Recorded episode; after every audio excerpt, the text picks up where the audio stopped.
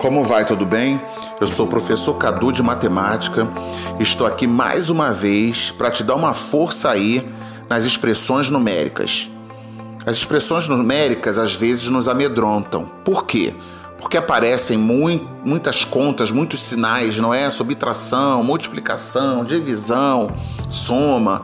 Às vezes elas vêm acompanhadas de parênteses, colchetes ou chaves e a gente fica perdido de como resolver. Mas não precisa ter medo, vamos enfrentá-la. A gente tem força para isso, a gente vai enfrentar, a gente vai vencer essas tais expressões e vamos conseguir resolvê-las. Só que a gente não pode fazer de qualquer maneira.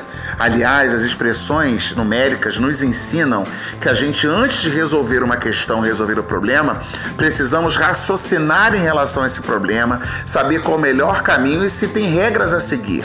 As expressões numéricas têm regras para a gente começar. Então, para resolver uma expressão numérica, primeiro a gente resolve a multiplicação e divisão, né, o que tiver na frente, e por último, soma e subtração, o que estiver na frente. Vamos ilustrar o que eu estou falando? Vamos lá para o nosso material complementar escolar, lá na página 5, exercício 1, letra C. Lá tem uma questão assim: 42, uma expressão desse jeito: 42 vezes 3 menos 18 dividido por 9 mais 10. Temos aí uma multiplicação, uma subtração, uma divisão e uma soma. A gente não pode sair fazendo da forma que a gente quer, como está aparecendo. A gente tem que analisar primeiro. O que eu disse? Que a gente tem que olhar as multiplicações e divisões. Eu tenho a multiplicação do 42 vezes 3. Pode sublinhar aí, sublinha aí com a sua caneta, com o seu lápis. E temos a, o 18 dividido por 9, essa divisão aí, sublinha. Então, essas duas contas são as duas contas que a gente tem que fazer primeiro. Por quê? Porque na expressão numérica existe a regra que devemos começar pelas multiplicações e divisões conforme estiverem aparecendo.